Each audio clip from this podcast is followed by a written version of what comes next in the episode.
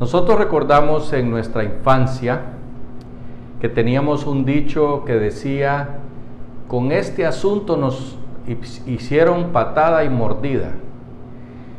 Eso nos recuerda la, compra de los famosos hospitales de Invest H, que ahora resulta que tenemos que pagar también el flete, nada menos que a la misma persona que ayudó a que se hiciera el fraude con esos hospitales que hasta el sol de hoy no están funcionando, que están utilizando algunas salitas donde hay camas para otras cosas, son otros 100 pesos. Y eso solo sucede en Tegucigalpa y San Pedro. Los otros 5 brillan por su ausencia.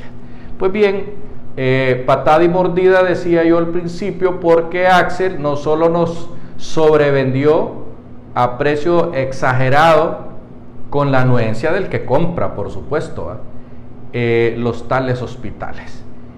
Y ahora también hay que pagarle fletes carísimos que suman otros decenas de millones de lempiras, eh, algo así como 47 millones de lempiras en fletes. Y al mismo individuo, o sea, al tipo este sí que lo agarramos o lo agarraron los que hicieron el business para todo, o sea, hasta los fletes hasta los fletes, o sea, patada y mordida. Y el pescozón es a nosotros los hondureños que nos toca pagar la cuenta, porque esos problemas de compras internacionales son casos que los llevan nada más ni nada menos que a las Cortes de Nueva York. Y ahí perdemos todos los casos. ¿Por qué? Porque simple y sencillamente los que hicieron el movidón firmaron los documentos y desde el momento en que se firman, desde ese momento pues estamos claros de que tenemos que pagarlo.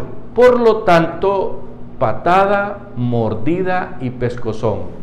Axel se ha ido con la bolsa llena de billetes y solo hace falta pagarle los fletes para que se acueste boca arriba a reírse del pueblo hondureño, del mejor negocio que ha hecho probablemente en su vida.